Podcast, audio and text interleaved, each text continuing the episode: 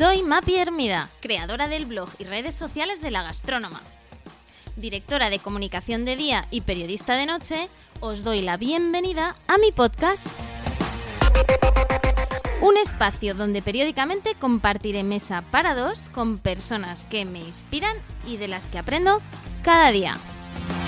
¡Comenzamos! Hola a todos, hoy tengo conmigo a Pablo Dors. Pablo es sacerdote, escritor y fundador de la red de meditadores Amigos del Desierto. Seguro que muchos habréis leído su aclamada biografía del silencio, que se ha convertido en un auténtico hito del ensayo contemporáneo. Pablo se gradúa en Nueva York, estudia filosofía y teología y tiene una trayectoria como novelista emparentada principalmente con la literatura de Frank Kafka, Germán Hesse y Milán Kundera. Me siento tremendamente afortunada de que Pablo nos haya regalado su tiempo aceptando esta invitación. Para mí es un verdadero honor y también toda una responsabilidad, no os miento, tenerlo hoy aquí y poder charlar cara a cara. Bienvenido, Pablo, a mi podcast. Mapi, muchas gracias por esta invitación. Eh, el honor es mutuo y encantado de estar este ratito contigo y con vosotros, con quienes estéis escuchando. Muchas gracias, Pablo. Digo que es una verdadera responsabilidad. He rescatado una frase tuya que dice que el tiempo hay que vivirlo, no, no aprovecharlo. Así que espero que realmente pues para, para ambos sea, sea una vivencia estos, estos minutos que ahora vamos a pasar juntos. Pues si todas las cosas que digo son cosas que me digo a mí mismo, porque uno de mis principales apegos es el tiempo quizás el principal, ¿no? Es decir, que, que, esto que me dijo mi padre de aprovechar el tiempo, pues me caló muy hondo, ¿no? Y precisamente por eso, pues hablo de la insistencia, insisto tanto en que no se trata de aprovechar, sino de vivir, ¿no? Que es otra cosa muy diferente, no que estar apretando, sino más bien pues relajadamente, lo más relajadamente que uno pueda, como esta conversación, por ejemplo. Ahora nos separan las pantallas, eh, yo sé que tú eres más de lo, de lo físico y bueno, siempre y normalmente para romper el hielo de las personas que entrevisto, sabes que eh, os suelo preguntar por una recomendación de un espacio, una casa de comidas, un, restaurante, algo que, que, os inspire y donde os hubiese gustado reunirnos físicamente. No sé, ¿dónde come o cena Pablo Dors? ¿Dónde te gustaría haber mantenido esta conversación? Pues mira, eh, yo soy una persona muy de, parques, me gusta mucho el, de pasear por el parque. ¿no? En, mi infancia viví en el Parque del Oeste, vivía en la calle Rosales, nada menos que es una calle de Madrid muy privilegiada, ¿no?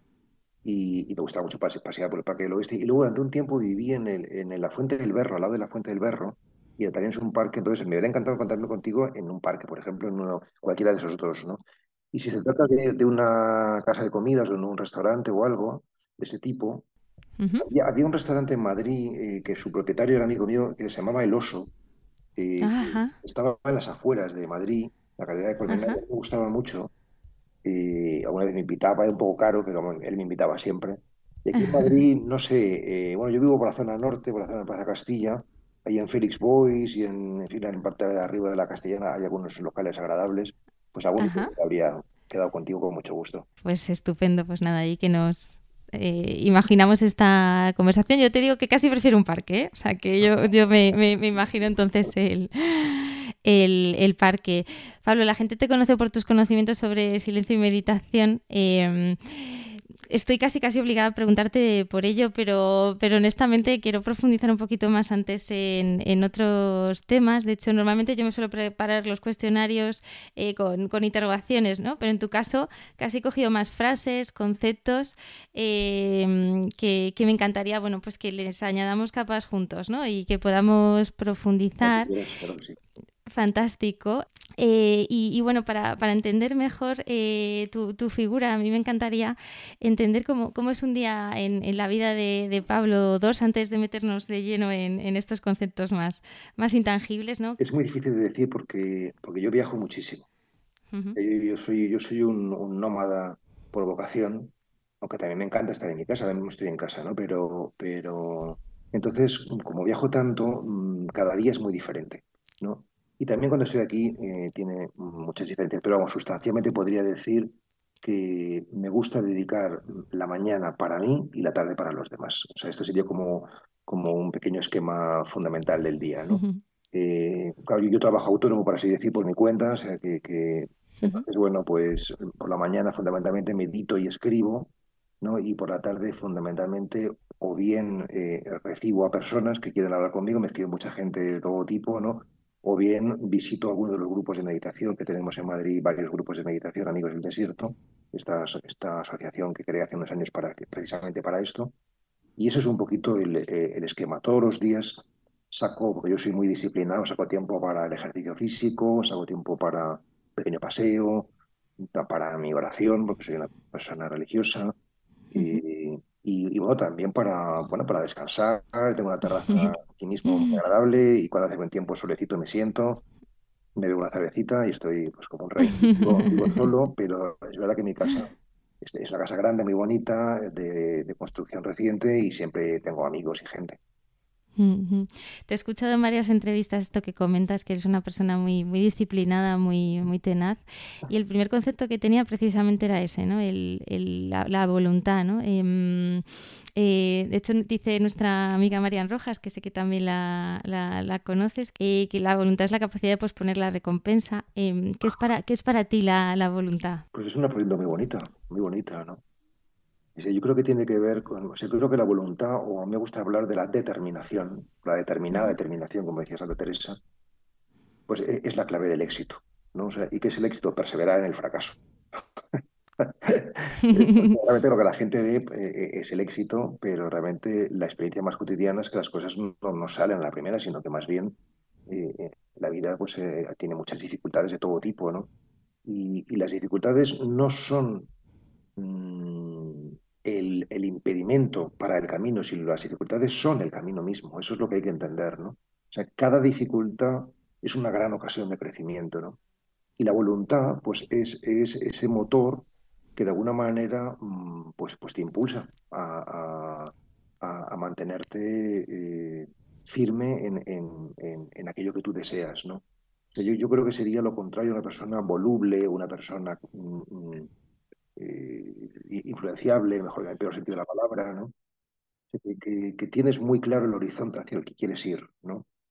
Eh, esto tiene eh, mm, cosas muy buenas, pero también tiene algunas cosas que no son tan buenas, ¿no? Y que yo he tenido también que, ir corrigiendo, ¿no? O sea, yo, yo, creo que sigo siendo persona voluntariosa porque eso lo tengo por el carácter, por carácter, ¿no? O sea, que también luego me lo, me lo he ido fraguando, pero, pero me he ido haciendo cada vez más flexible, menos rígido con mis propios planteamientos, ¿no? Sobre todo porque, porque la flexibilidad es amiga de la sabiduría. Es decir, que no, no, no, hay, no hay una persona que sea sabia que no sea flexible. O sea que, en cambio, lo voluntarioso puede tender a la rigidez y eso es un, un lastre peligroso. ¿Y cómo se puede trabajar esa, esa disciplina, esa voluntad? Eh, ¿Es algo que viene, en tu caso, bien innato? Tú desde, desde pequeño siempre cuentas que lo, lo cultivabas. Eh, ¿Qué recomendarías a los que nos escuchan? Pues también es una pregunta muy bonita porque, porque es, algo muy misterioso. ¿no? Yo, yo creo que tiene que ver con la comprensión espiritual, yo lo llamo así, o con la visión interior. ¿no? O sea, yo, yo creo que no se trata tanto de... Mm, mm, o sea, no, no, hay, no, hay, que forzar, pero sí que hay que mm, ponerse manos a la obra. Esto sí. Y, entonces, ¿qué es lo que nos moviliza? Pues nos moviliza mm, una visión interior, cuando, algo lo vemos claro. ¿no? Yo, yo, suelo decir que, si no hacemos algo es porque no lo vemos claro. ¿no? Es decir, que, si lo viéramos claro, por ejemplo, yo recuerdo, yo, yo fui fumador 30 años nada menos, o sea, que, yo recuerdo que, intentaba dejar de fumar, pero claro, no podía, eh, porque en el fondo de mi corazón no solamente es que me gustara, sino que, que, no estaba tan convencido de que era malo. ¿no? Es decir, que tienes que verlo, ¿no? O sea, ¿y, cómo lo ves? Pues, pues no sé, es decir, creo que poco a poco se va abriendo el, camino, ¿no? Es como de lo que hablo muchas veces, ¿no? De, de, o sea, por ejemplo, un libro.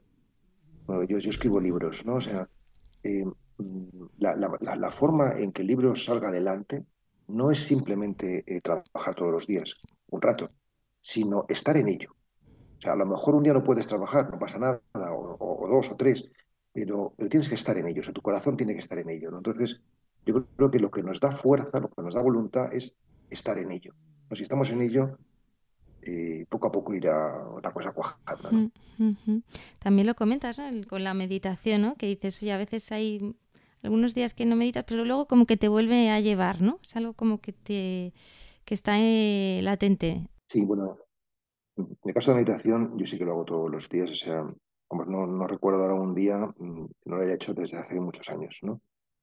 Eh, es un poco como, no sé, como, como, como no sé, si vives con un, con un ser querido, pues, pues le saludas, ¿no? O sea, es decir, no, no puedes estar ahí sin, sin, sin tener algún tipo de interacción, ¿no? Pues, pues ese ser querido para mí es Dios, o, o de como es mi intimidad más íntima, ¿no? Y, y entonces tener un momento para, para él, ¿no? O sea, o para esa intimidad, pues, pues para mí es imprescindible, ¿no? O sea, es, no, no, no es que es imprescindible, sino que no, no entiendo la vida sin eso, porque la vida es eso. La vida es, es- la vida es para, para amar, ¿no? Y ¿cuál era la cuestión? Bueno, ¿Cuál- eh, eh, sí, estamos hablando sobre la meditación y sobre la voluntad, ¿no? Al final, eh, que tienes como que mm, estar en ello, comentabas, Pablo, Yo creo que más que, más que voluntad yo hablaría de pasión, ¿no? O sea, decir, algo que te apasiona, ¿no? O sea, decir que ujú, te apasiona, mm, pues a mí me apasiona, no sé, el sentido último de la vida, ¿no? La verdad, podríamos decir, ¿no? El, eh, o la belleza con mayúscula, o sea, eh, eso te moviliza, otros les moviliza otras cosas. mm, O sea, a mí no- no- nunca me han movilizado pues, los coches de lujo, por poner, un ujú, ejemplo, ¿no? O sea, o, o, ujú, la- o las motos muy veloces, o pues, cosas que no me han llamado la atención, pero, pero en cambio, no sé, ¿qué nos espera al otro lado? Esto es una cosa que ya desde niño, ya desde que tenía 7 8 años, me, me, me inquietaba. O sea, me preocupaba después de, la, de esta vida que habría después de la muerte. Yo, era un niño, por ejemplo, muy religioso, ¿no? O sea, decir, con, con, con una gran inquietud por, por, por el más allá y por, y bueno, por, por, por el mundo, por la vida con mayúscula. Sí, también muy escritor, ¿no? Eh, que, que lo cultivas también con, con- con muchísima disciplina, ¿no? Te escuchaba que, que también no hay día que no escribas, ¿no? Ahora mismo, antes de estar conversando contigo, estaba escribiendo. Qué bueno. Estoy, estoy escribiendo un libro de relatos que, que, si Dios quiere, saldrá a final de, de este año, ¿no? Y estoy muy, muy contento y muy ilusionado porque es un, un libro, yo creo que muy divertido, muy, muy fresco. Eh, no sé, yo creo que les va a dejar a los lectores muy desconcertados, ¿no? Eh, Bueno, el humor también es algo propio tuyo, ¿no? De, sí, de- bueno, ojalá, porque a mí me encanta, ¿no? O sea, me encanta reír y, y, y, en siempre hablo de que, de que humor y humildad van de la mano, ¿no? Que, que, que no, que, que, a veces nos tomamos demasiado en serio, sobre todo cuando hablamos de cosas tan profundas como espiritualidad o el sentido de la vida o la filosofía, pues, pues introducir mm, esas capacidades de, relativizarse, ¿no? Que eso es el humor, pues, pues, pues eso oxigena todo, ¿no? Yo siempre también recuerdo a un, un gran maestro que tuve cuando estudiaba en Roma, era un benedictino muy alto y que sus clases eran un espectáculo, ¿no? De, de, de divertidas que eran, ¿no? Que se reía de todo, sobre todo de sí mismo también, ¿no? Y, y bueno, pues, pues, pues es lo que da un poco de, chispa a la vida, ¿no? Y la- lo que la aligera, ¿no? Lo, lo hace menos grave, ¿no? Eh, he rescatado eh, eh, también eh, otra de las frases tuyas, la felicidad es percepción. A mí me encantaría hablar de, de felicidad contigo. Pues es algo que me interesa mucho. eh, yo creo que, es muy importante ser capaz de cambiar de perspectiva. Cuando cambiamos de perspectiva, cambiamos de percepción, y cuando cambiamos de percepción, eso nos cambia la experiencia vital. Yo creo que, lo que nos hace mucho mal es querer que, creer que ya lo hemos conseguido, creer que ya hemos llegado, o, de alguna manera instalarnos, no instalarnos y no crecer. Sea, yo, yo a veces me asusto de, de- de mi capacidad de, de crecer y de aprender. O sea, que yo, yo tengo esta, esta cosa discipular de, de siempre y de, y de admirar, ¿eh? Porque yo admiro a mucha gente. Bueno, admiro en general a casi todo el mundo, me parece extraordinario lo que hace casi todo el mundo, ¿no? O sea, incluso, no sé, bueno, no sé, los políticos que todo el mundo les critica, yo los escucho hablar por la televisión y digo, pero qué bien hablan, ¿no? Esta gente. Eso sí que es humildad. No, no sé si es humildad o no, pero, pero tengo esta capacidad de, de- de- Bueno, entonces, ¿a dónde ibas? A lo que me preguntabas de la, de la, de la felicidad, ¿no? de la De... la felicidad, ¿no? O sea, yo creo que lo que nos hace estar mm, felices o alegres es ver nuestra propia transformación. Esto creo que no lo había dicho así tan claramente. ¿No? O sea, entonces cuando vemos nuestra transformación estamos viendo que estamos vivos. Y cuando estamos vivos, cuando, cuando, cuando descubrimos que estamos vivos es cuando, cuando participamos de esa corriente que se llama la vida, es cuando probamos ese sabor que llamamos felicidad. Y, entonces no se trata simplemente de, tener un cúmulo de, experiencias, no sé, que nos, que, nos agiten y que, y que fin, eh, eh, nos impacten, sino se trata de, darse cuenta, darse cuenta cómo esas experiencias nos van configurando. Eh, nos van construyendo, Y, cómo, y, cómo, tenemos una capacidad de, de, autodeterminarnos, de autoconducirnos, mucho mayor de lo que imaginamos. ¿no? eso es muy, muy embriagador.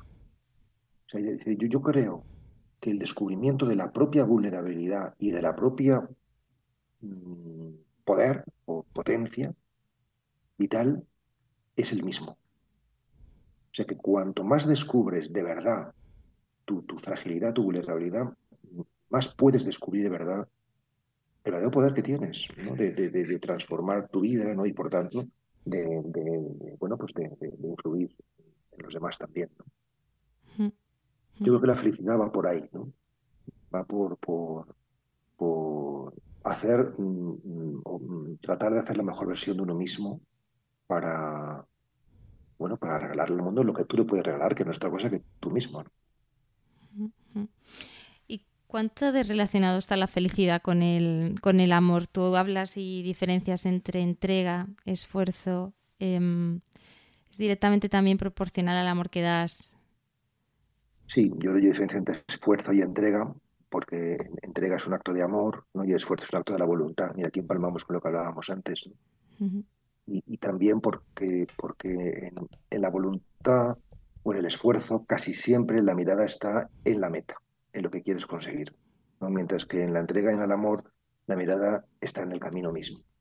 Es decir, que, que, nosotros mismos ahora estamos conversando, no tenemos la mirada puesta en el final de esta conversación, sino en la conversación misma y por eso puede ser un verdadero disfrute. ¿no? O sea, yo cuando escribo estoy pensando en cuando salga el libro publicado, no, me, me, me, dificulto a mí mismo vivir el camino y por tanto mm, mm, sacar esa alegría que el camino te puede brindar, ¿no? porque estás en el futuro, no estás en el presente. Entonces, eh, bueno, felicidad y amor tienen muchísimo que ver. O sea, decir que, que, para mí hay un triángulo que, del cual hablo de vez en cuando, ¿no? O sea, que, que es comprensión espiritual, paz interior y energía vital. Y eso tiene que ver con la felicidad y con el amor. Y con el amor cuanto más comprensión, cuanto más luz, podríamos decir también, ¿no? de lo que es la vida, de lo que eres tú, de lo que es el mundo, y más paz. Y cuanto más paz tienes, también más energía vital. ¿no? Es decir, más vas a regalar a los demás la mejor versión, lo decíamos antes. ¿no? Y mm, cuando yo hablo de amor, evidentemente no hablo de un sentimiento, simplemente, eh, los sentimientos cambian, ¿no?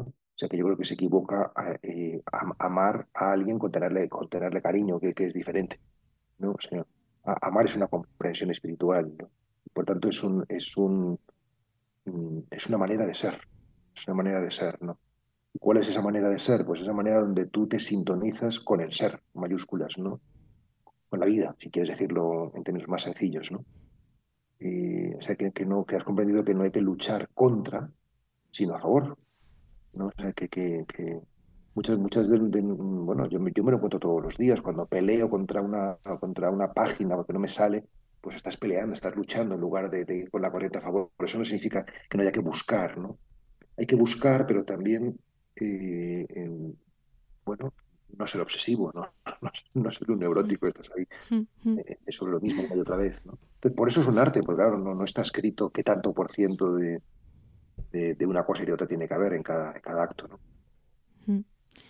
Hablabas de ese, de ese disfrutar del, camino. Tú, citas en algunas ocasiones a Manrique, nuestras vidas son los ríos que van a dar al mar. O sea, la parte de, estar en el presente, ¿no? Y me viene, Me viene a la cabeza el discurso de, David Foster Wallace, el de This is Water, eh, de, los, los, dos peces que, están en la pecera, le dice uno a otro, oye, ¿cómo está el agua? Y dice que agua, ¿no?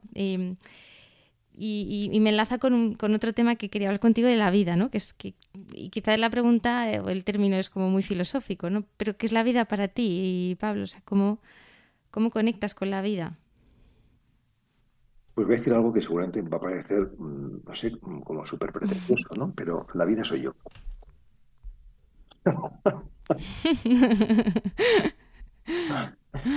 Eh, sí.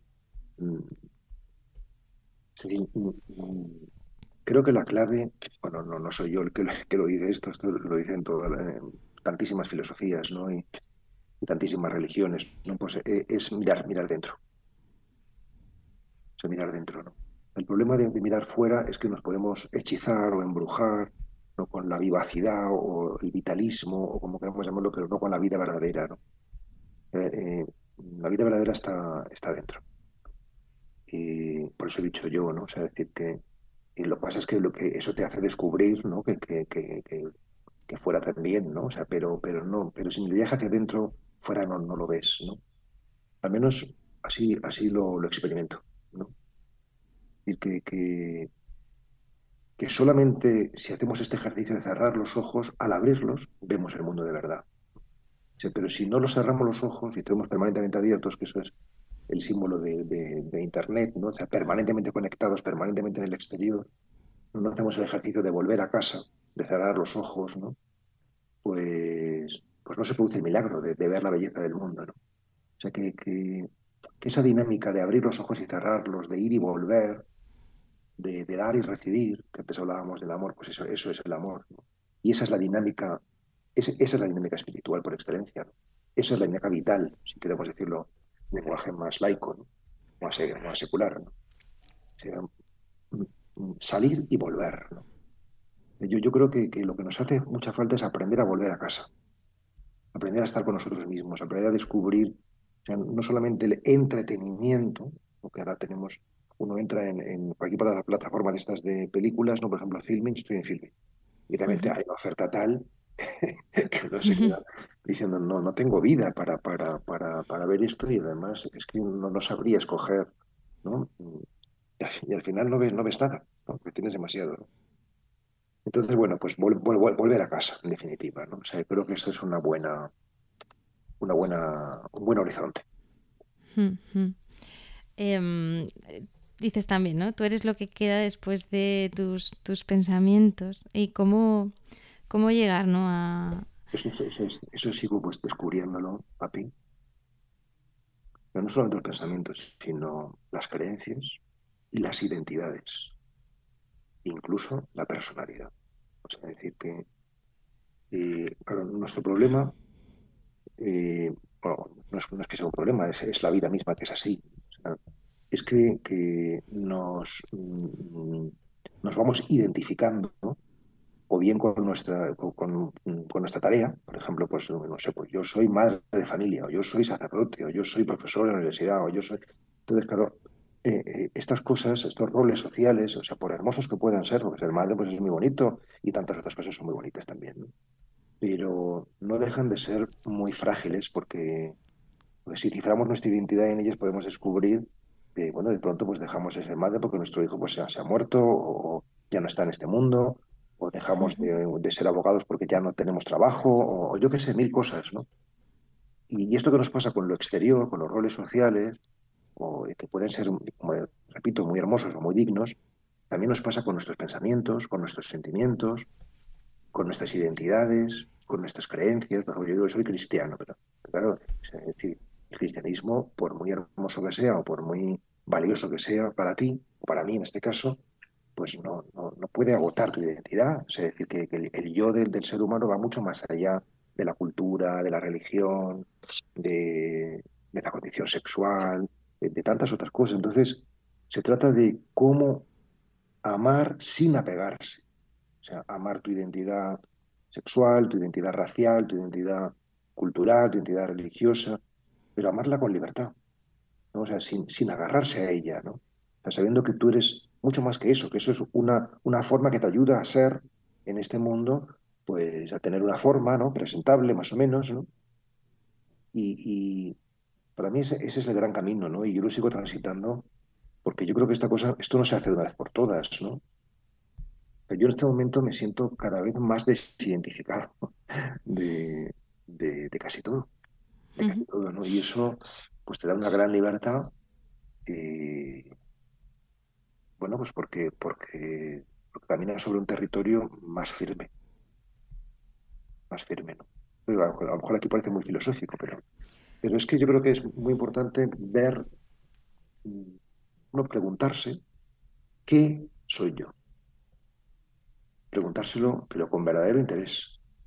Y no solamente preguntárselo, sino mantener la tensión de la pregunta, es decir, no responder. Porque toda respuesta que, hacemos a esa pregunta, y sobre todo si la hacemos rápida, pues yo soy, pues toda respuesta que hacemos es mental. Y por tanto es un producto cultural, es un producto de, no, no, viene de lo profundo. Entonces, se trata de, de, mirar esa pregunta con verdadero interés. Y, y eso que pasa, en lo, ¿por qué hay que mirarlo con tanto interés? Porque esa pregunta, ¿qué soy yo?, tiene el poder de desestabilizarnos, ¿no? de, de, ponernos en, en, tela de juicio. ¿no? Y eso es lo que es fecundo. Ahí cuando, cuando no sabes bien, cuando estás en búsqueda, es cuando estás más cerca de tu identidad más profunda. Has puesto muy serio, Mapi. No, es que me lo estaba preguntando, claro, sí, no, efectivamente entras en un, un terreno que, que, te inquieta, claro, la pregunta te inquieta, ¿no? Porque si, si te empiezas a quitar etiquetas culturales, religiosas, profesionales, eh, exacto. claro, Dices, bueno, y... Eso significa, hay mucha gente que yo creo que lo entiende mal y entonces, entonces no hay que ser nada, no, o sea, tienes que ser sabiendo que, o sea, no por eso ya, o sea, no porque tu identidad matrimonial, por ejemplo, o de pareja no sea lo más radical, ya significa que no tenga ningún valor, tiene el valor que tiene. ¿no? O sea, que tú a través de eso, esa relación, por ejemplo, pues expresas pues, tu amor o expresas tu, tu modo de estar en el mundo, tantas cosas, ¿no? Pero sí, sí, ese, eh, allá hemos tocado un punto que me interesa mucho y es precisamente, tú lo has dicho, lo inquietante, es decir, lo desestabilizador, ¿no? Porque entonces en esa actitud desestabilizada, ahí crecemos. Mientras que cuando estamos en territorio firme, ¿no? o que consideramos firme, ¿no? seguro, ¿no? la zona de confort que llamamos, pues ahí no, ahí no crecemos, entonces ahí no es interesante la vida. Claro, estar mucho tiempo en ese territorio inquietante o desestabilizador no es fácil, ¿no? Pero, pero tampoco basta que estuviésemos todos los días un rato, ¿no? En el fondo creo que, que, que me siento a meditar por eso. esto, es, esto, es, muy bueno, porque esto es muy bueno, Mati, porque la gente piensa que uno se siente a meditar para estar en paz. Y no, es al contrario. Es para, es para ver que no estás en paz. No sé si vas a ganar adeptos ¿eh? de la meditación con estas declaraciones, Pablo. No importa, no importa. No, bueno, tú, tú hablas de las sombras de la, de la meditación, ¿no? Tiene también un poco que ver con esto, realmente, ¿no? Tiene mucho que ver con esto, tiene mucho que ver con esto, pero tiene que ver sobre todo con entender, que antes también lo insinuaba, ¿no? que los obstáculos no son impedimento para el camino, sino que son el camino mismo. La sombra es un regalo. Es un regalo paradójico, difícil de entender, difícil de vivir. ¿no? La dificultad mm, es un regalo, porque solamente por ello aprendes. Es decir, creces.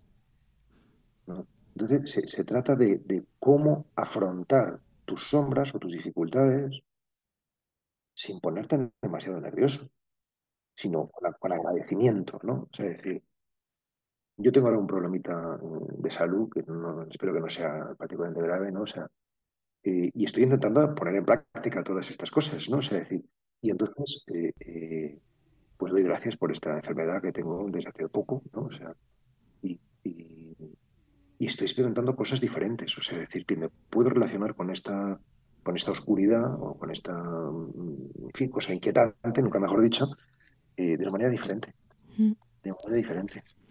Espero que no sea que no sea nada, Pablo, eh, y que se solucione muy pronto. Gracias por compartirlo que, con nosotros. O sea, yo también lo deseo, pero lo que sobre todo deseo es que, que, que lo lleve con paz y con alegría. Esto es lo, más importante.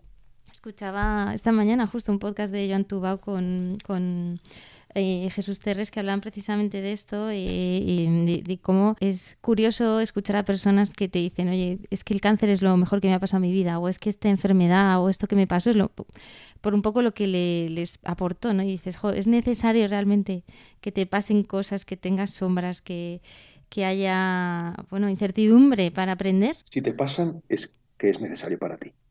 Si no, no te pasaría. ¿no? Es decir, si no aprendemos las lecciones pequeñas, pues tenemos que aprender las grandes.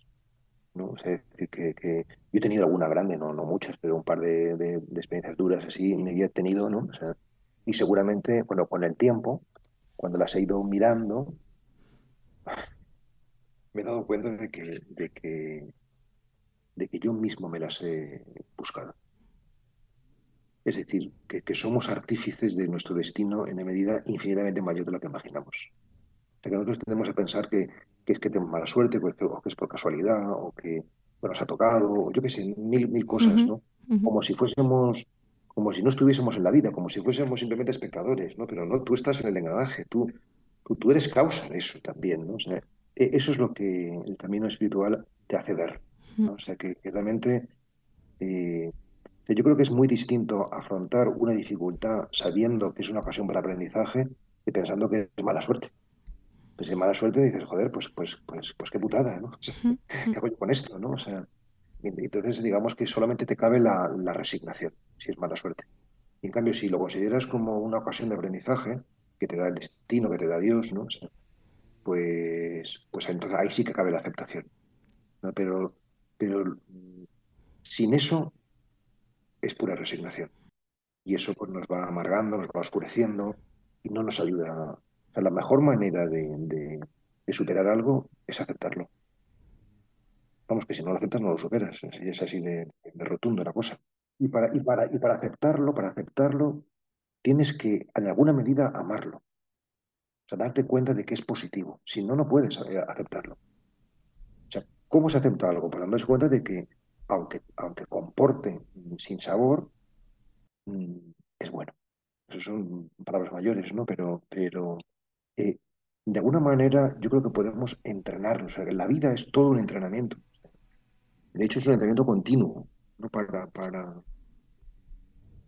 bueno, para no, para no, para no poner resistencia, para fluir. Ahora, se habla mucho de, esto de fluir, ¿no? Pues para no poner resistencia. Entonces, cuando no pones resistencia, es verdad que, que, el oscuro puede ser. Yo, por ejemplo, eh, tengo, como todo el mundo, ¿no? Tenemos de vez en cuando pues fricciones con algunas personas que te dicen cosas un poco inconvenientes, tal. O... También tú, Pablo, que, que... ¿Eh? también tú las tienes. Pero, pero, yo descubro una cosa, es decir, yo, por ejemplo, intento aplicar una, una, norma para mí y es nunca, nunca ofenderse. Nunca te ofendas, Pablo. Nunca te ofendas. O lo que se decía también, no me acuerdo, no sé si era el libro de los cuatro acuerdos que decía, no te tomes nada personal. Sí, tomarse nada personal, ¿no? Sí. Es, lo mismo, no, no, te ofendas, ¿no?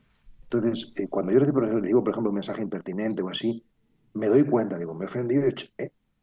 No, no. Entonces, cuando paras y, te distancias de eso, al final te alegras. Digo, oye, qué bien que... Que, me he dado cuenta, ¿no? Me he dado cuenta y, y, te das cuenta de que ha dejado de tener poder eso sobre ti y, en el fondo del problema, pues tiene esa persona que te ha dicho esa, esa, impertinencia, ¿no? O sea, eh, o sea, que es bonito, es bonito lo que es el crecimiento personal, darse cuenta de que podemos, de que podemos mejorar, ¿no? Y, que realmente cuanto más mejoramos, mejor estamos realmente. Y cuanto mejor estamos, menos agresiones tenemos de la vida. O sea, menos impertinencia recibimos. Siempre recibimos alguna, ¿eh? pero... Y cuando aparecen estas sombras, eh, más allá de baches en la vida, ¿no? Pero en el caso ya de cuando haces un poco de introspección y miras hacia adentro, em, ¿cómo, las combates, ¿no? ¿Cómo recomiendas enfrentarse a, ellas? Estás loca de la casa que habla de Santa Teresa y el Monkey Mind, el famoso lluvia de pensamientos. Sí. Yo creo que no hay que combatir, o sea, hemos de intentar evitar esta terminología militar, ¿no? La lucha, tal, o sea, decir, porque, porque se nos va infiltrando y es una cosa que también estoy últimamente descubriendo más, ¿no? Que hay que cuidar mucho el lenguaje. porque no es inocente. Las palabras que utilizamos pues nos dejan huella. ¿no?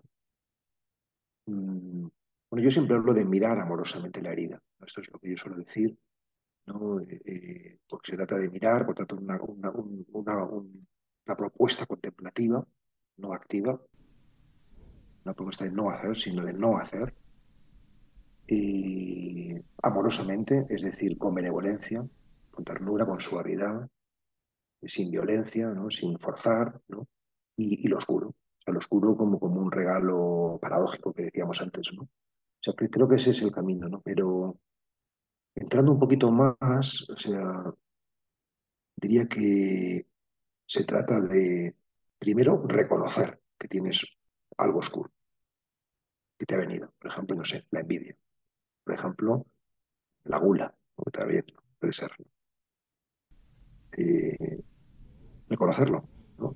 En segundo lugar, esto es muy sutil, permitir que haga su curso. Es decir, no abortarlo, no decir, no quiero esto. No, porque si lo abortas lo haces fuerte. Entonces, permitir que haga un cierto curso. ¿no? Ahí, si te hace el curso completo o no, ahí difieren los autores y yo tampoco lo tengo claro. ¿no? ¿Qué es eso que, que haga el curso completo? Pues hacer el curso completo pues te puede arrastrar. ¿no? O sea, yo, yo, más bien me inclino a que el curso completo no, un poco del curso. ¿no? No sé si me estoy explicando. ¿no? Y luego ya por último, mmm, entregarla. Algunos hablan de dejar ir. ¿no? Yo prefiero hablar de, de entregar.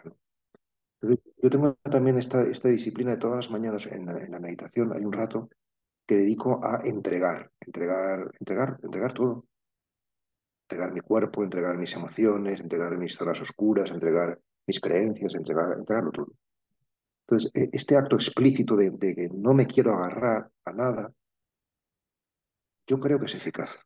O sea, yo creo que, que te va... Mm, bueno, todo lo que nos decimos mentalmente es eficaz. O sea, si yo digo, esta conversación va a ser muy bonita, mm, posibilito que lo sea. Si digo, esta conversación va a ser un desastre, genero que sea un desastre, ¿sabes? O sea, es decir, que los pensamientos son cosas, se, se materializan actúan en el exterior. ¿sí? Cuando hablas de entregar, tú, tú eres religioso, eh, eh, entiendo que no estás, esto trasciende ¿no? A, a, la religión, es decir, no hace falta tener o creer.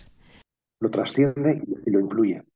Es, es decir, que, que, que o sea, para mí la religión es como, es como la familia, ¿no? Es decir, que, que yo soy de mi familia, pero trasciendo mi familia, o sea, no, no, mi identidad no se agota en que yo pertenezco al clan de los Doors. La saga. Estoy, estoy muy agradecido con, con, mis padres y con mis hermanos, ¿no? O sea, pero, pero no tengo por qué reproducir solamente lo que ellos son o fueron en su tiempo, ¿no? Pues así, así con la, con la religión, es decir, que yo, yo mm, mm, me siento cristiano, ¿no? Pero siento da igual que me siento, no sé, pues, pues, pues español o, uh -huh. yo qué sé, o, o, o, sacerdote o tantas otras cosas, ¿no? O sea, pero, pero sé que, que todo eso no, no agota mi identidad, uh -huh. ¿no? O sea, que va mucho más allá de, de eso, ¿no? O sea, que eso son formas, como decíamos antes, ¿no? ¿Y, ¿Y qué es la fe para ti? Pues tiene que ver con todo esto que estamos hablando, ¿no? O sea, o sea la fe no es creencia, aunque la incluye, pero también la trasciende la creencia, sino que la fe esencialmente es confianza. Es confianza. O sea, yo lo que he ido descubriendo es que la confianza es fecunda. Es decir, que realmente cuando confiamos estamos mucho mejor que cuando no confiamos. Cuando confiamos tenemos una actitud ¿Qué significa confiar? Confiar significa pensar, al final, al final es un pensamiento también, que, el, universo nos es propenso. Es decir, que todo se conjura para que tú seas, para que tú camines hacia la plenitud, para que tú seas quien tienes que ser. mientras que la desconfianza es dudar de que los, lo de fuera, ¿no? el universo, ¿no? Eh, te vaya a ayudar, ¿no? sino más bien te va a poner dificultades. ¿no?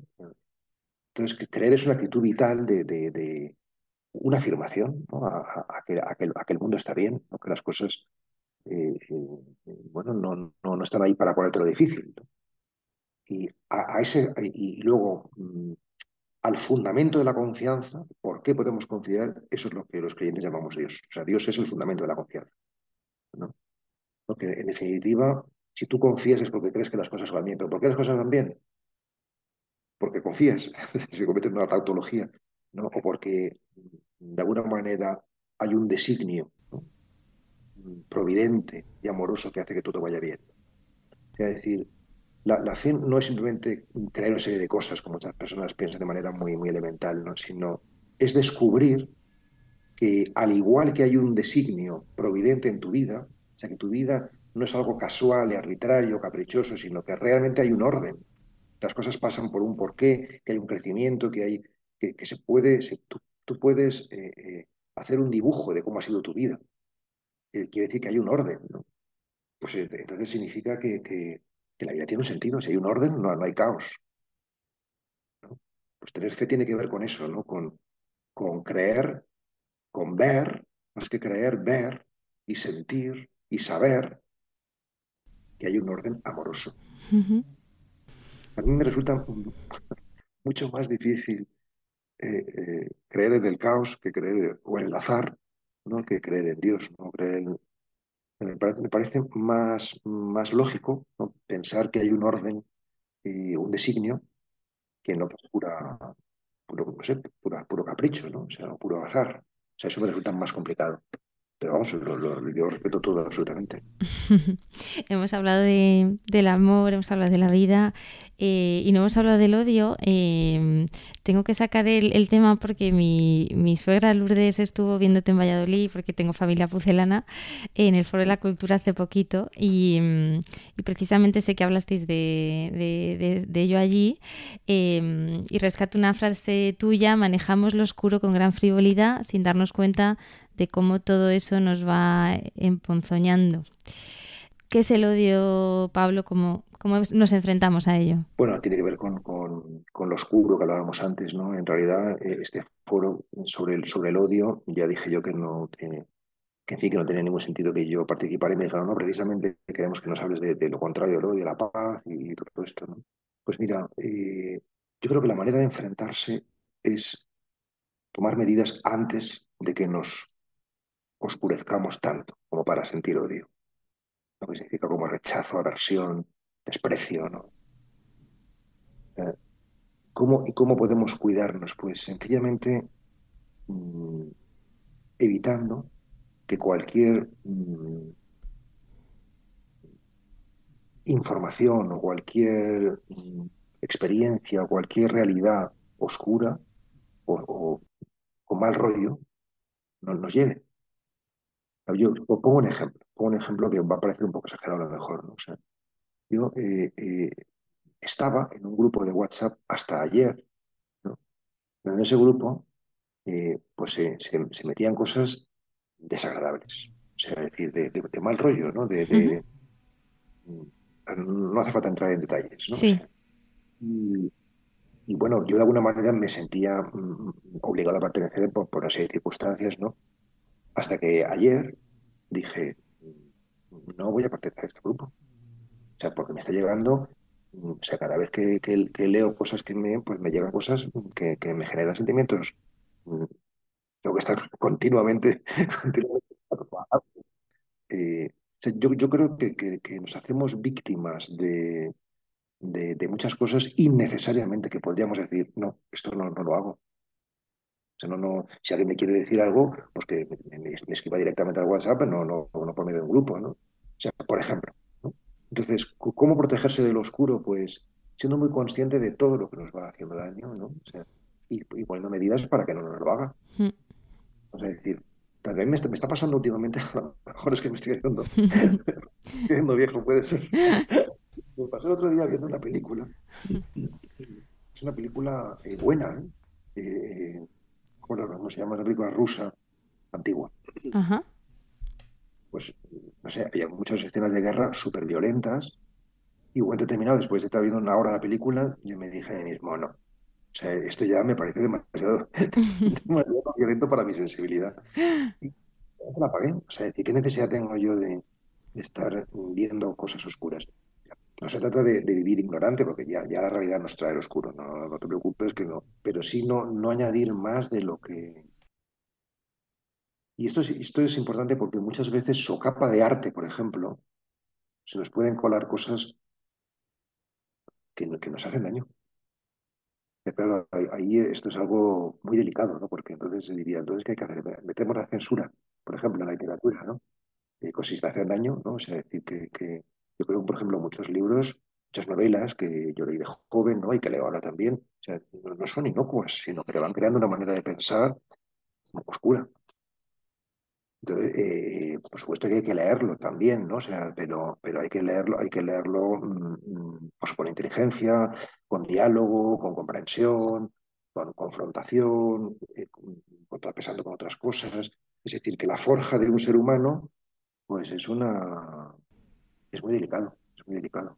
Somos material altamente sensible.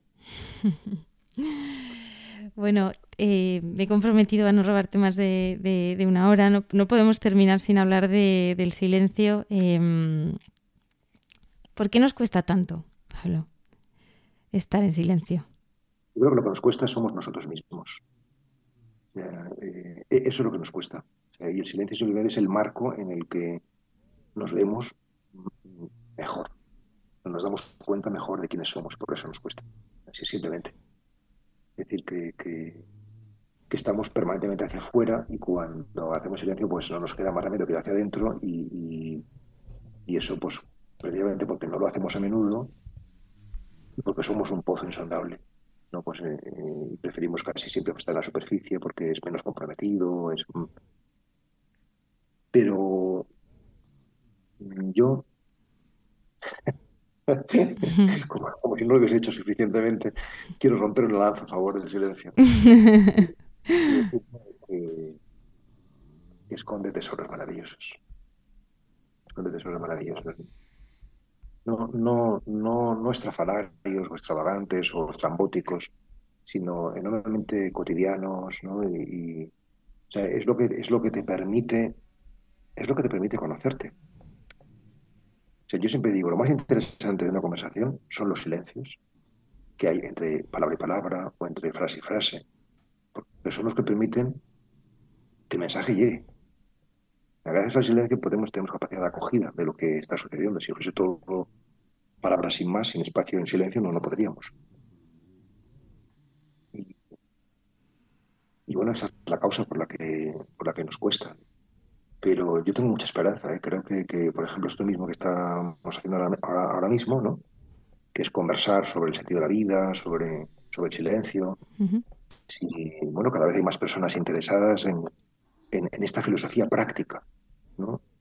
Eh, esto significa que, que, que, no nos basta con lo pragmático, con, en fin, con comer, beber y, y, y dormir, sino que necesitamos pues también alimento para el alma. ¿no?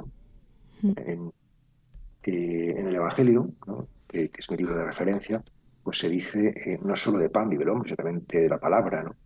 Es decir, que materia y espíritu. O sea, necesitamos las dos cosas y cuando falta una, pues no nos sentimos bien.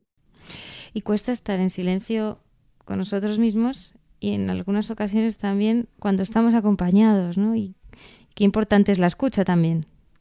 O sea, el, el, el silencio con el ser amado o con los seres amados no es costoso. Tú, puedes, si tú estás con quien amas, puedes estar en silencio tranquilamente.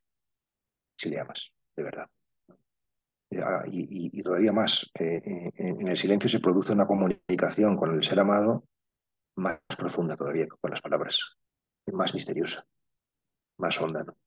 Y, pero es verdad que cuando, cuando hay, bueno, que es lo que nos pasa generalmente, ¿no? cuando no hay tanto amor o cuando no hay tanto conocimiento o cuando hay todavía un desarrollo de la personalidad muy, o un nivel de conciencia pues un poco bajo o, no suficiente, ¿no? Pues, pues, pues sí, nos ponemos nerviosos, tenemos, sí, nos sentimos incómodos, pero hay que mirar esa incomodidad, ¿no? Mirar la incomodidad y así la, exorcizamos, la, quitamos su veneno. En general, casi todo lo que nos aflige, casi todo es fantasmal. O sea, basta que lo mires amorosamente para que se disuelva o para que, o para que baje mucho el nivel de... O sea, si tú tienes un dolor, de tipo que sea, moral, físico, eh, psíquico, ¿no? Y lo miras amorosamente, baja puntos de dolor. Eh, en cambio, si lo miras con rebeldía, con tensión, sube. Entonces, eh, eh, eso es lo que experimentamos. La meditación no es otra cosa que mirada amorosa a ti mismo. Eso es la meditación. Creo que nunca lo había dicho así, ¿eh? mirada amorosa a uno mismo. Qué bonito. No puedo cerrar y sin preguntarte por, por la tecnología y el mundo digital, que creo que tu visión va a ayudar mucho también a los que nos escuchan. Yo creo que, que vamos caminando hacia un mundo pues cada vez más tecnológico, ¿no? cada vez más digital, yo creo que eso es claro. Yo creo que eso no es necesariamente una mala noticia, tampoco necesariamente una buena noticia, sino que depende de cómo manejemos ese mundo tecnológico y también depende de cómo lo contrarrestemos con, porque si por ejemplo todo es en virtual y no hay eh, presencialidad o fisicidad, pues entonces estamos perdiendo una fuente de, humanización y de humanidad muy grande. Entonces, eh, eh, podemos crecer mucho en lo, tecnológico, pero también hay que crecer por ejemplo, en esto, en el diálogo, bueno, bueno, lo que hablamos antes de la meditación, o sea, en muchas cosas que, bueno, que, complementan y que, y que hacen que, bueno, que, no todo sea por las pantallas o, en o el mundo digital, ¿no? O sea, yo, yo, me quedaría de todo lo que he dicho con esta dinámica de entrar y salir, ¿no? De, ida y vuelta, de, de, acogida y donación, ¿no? De receptividad y oblatividad, de, cerrar los ojos y abrir. Creo que me quedaría con eso porque porque creo que, no se trata de que haya que, de que, de, convertirse en un ermitaño. O sea, yo, yo, no soy un ermitaño, yo estoy continuamente también saliendo, ¿no?